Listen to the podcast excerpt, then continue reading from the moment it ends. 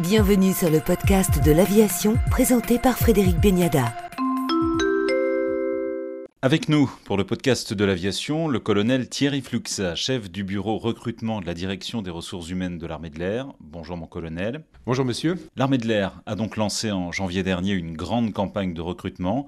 Elle s'adresse à qui cette campagne? Le recrutement pour l'armée de l'air et de l'espace est à la fois un besoin vital, parce qu'aujourd'hui, en fait, l'armée de l'air et de l'espace recrute un peu plus de 3000 hommes et femmes âgés de 16 à 30 ans. Ces 3000 hommes et femmes permettent de remplacer celles et ceux qui nous quittent naturellement. Donc j'insiste, un besoin vital. C'est également en fait le moyen de contribuer à ce que le général Lavigne, chef d'état-major de l'armée de l'air et de l'espace, appelle la construction de l'équipe aéronautique France. C'est-à-dire tout simplement soit permettre à, je dirais, des jeunes de nous rejoindre et de vivre une passion, celle pour l'aéronautique et en particulier militaire, ou de découvrir en fait ce domaine très particulier. Voilà. Dans quel domaine se situent vos besoins en recrutement? Vous cherchez quoi? Des pilotes, des mécanos, des ingénieurs? Tout à fait. Que vous ayez en fait un niveau scolaire euh, de 3e à Bac plus 5, vous pouvez nous rejoindre pour exercer plus de 50 métiers au sein de l'armée de l'air et de l'espace. Vous avez cité bien entendu en les plus emblématiques, nos pilotes, mais euh, dans les 50 métiers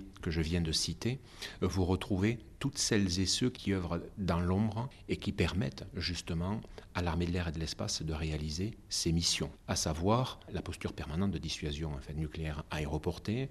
C'est également en fait la sécurité de l'espace aérien français et bien entendu les théâtres d'opérations extérieures au quotidien. Les nouveaux métiers concernent qui? Les ingénieurs essentiellement? Oui, tout à fait. Alors, des ingénieurs euh, aussi bien en fait dans le domaine de la cybersécurité, dans les télécommunications, mais nous allons également recruter sur des nouveaux métiers, les pilotes en fait à distance, mais également la planification et la conduite des opérations aériennes. Alors derrière en fait ces acronymes un petit peu barbares, il convient en fait d'identifier celles et ceux qui vont permettre d'anticiper une campagne aérienne, de la construire et au final de pouvoir engager les moyens qui vont nous permettre en fait de gérer une crise et au final d'atteindre des objectifs politiques qui nous sont assignés. La cybersécurité a également créé au sein de votre institution de nouvelles opportunités. Dans la cybersécurité, oui, cette thématique n'est pas spécifique aux forces armées, elles sont en fait inhérentes à cette période particulière que nous vivons et donc la cybersécurité fait partie bien entendu de notre quotidien.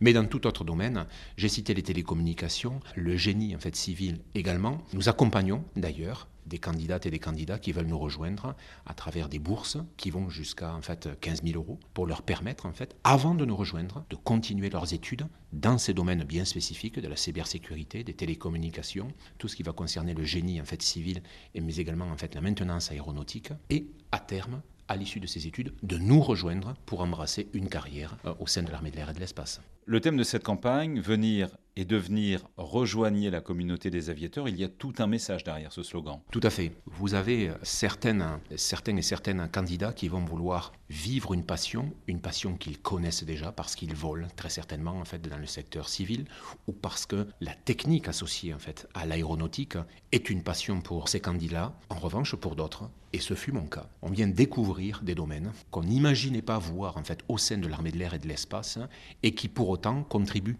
directement à euh, l'activité quotidienne en fait, de l'armée de l'air et de l'espace. Pour un jeune, l'image de l'armée de l'air, c'est le pilote de chasse. Oui, parce qu'aujourd'hui, le pilote de chasse représente toutes les valeurs que aviatrices et aviateurs portent au quotidien. Ces valeurs de respect, d'intégrité, de sens du service et d'excellence, bien entendu. Mais n'oublions pas que ces pilotes-là s'appuient sur l'ensemble de ces spécialités pour pouvoir tout simplement être formés, pouvoir exécuter leur mission au quotidien. Et sans cette communauté de spécialités, je mentionnais plus de 50 métiers qui concourent à l'ensemble de ces missions, eh bien un pilote de chasse ne pourrait pas exercer la sienne. Quel est le profil des jeunes que vous recrutez? C'est la génération Z? Tous les profils sont les bienvenus. Pour être plus précis, nous accueillons candidates et candidats avec leur parcours quel qu'il soit. Nous nous chargeons en fait de leur formation, formation initiale mais également formation continue. Ils peuvent venir, comme je le précisais, d'un niveau 3e jusqu'à un niveau Bac plus 5,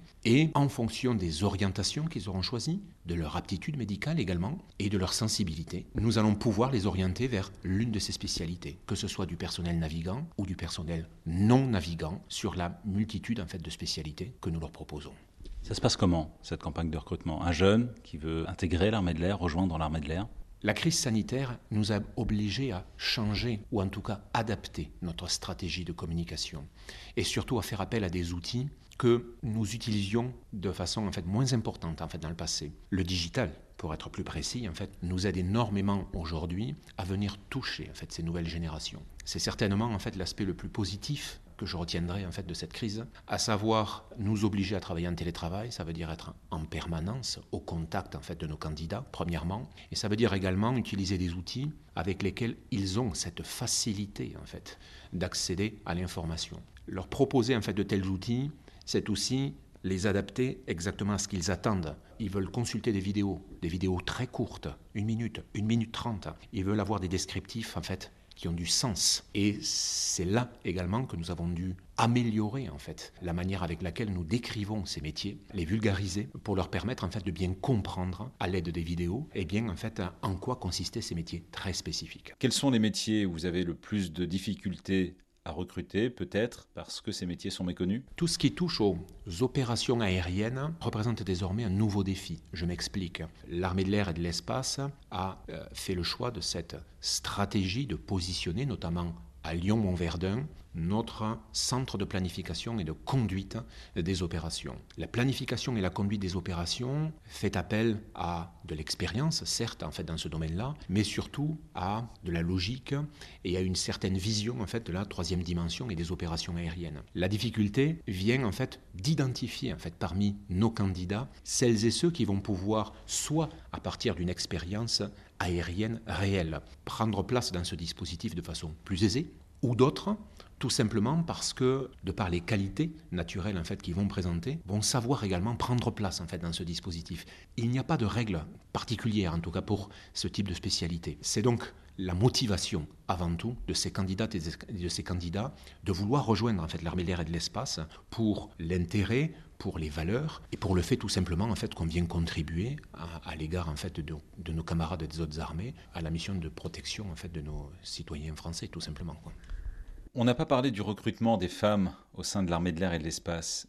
Quelle est leur proportion aujourd'hui? Aujourd'hui, on est à un peu plus de 23 de personnel féminin en fait dans l'armée de l'air et de l'espace. Et notamment pour celles et ceux qui étaient qui s'interrogeaient sur la possibilité en fait des femmes de pouvoir exercer le métier pardon en fait de, pilote de chasse, bien entendu également en fait dans ce métier-là et depuis déjà en fait longtemps. Donc euh, dans tous les métiers, euh, vous le trouvez également en fait dans le pilotage, mais également dans les fusiliers commandos jusqu'aux unités d'élite que sont les commandos parachutistes de l'air et dans les métiers en fait à caractère beaucoup plus technique et qui pourraient paraître initialement plutôt orienté en fait vers euh, le sexe masculin, ce qui aujourd'hui en fait n'a plus de sens.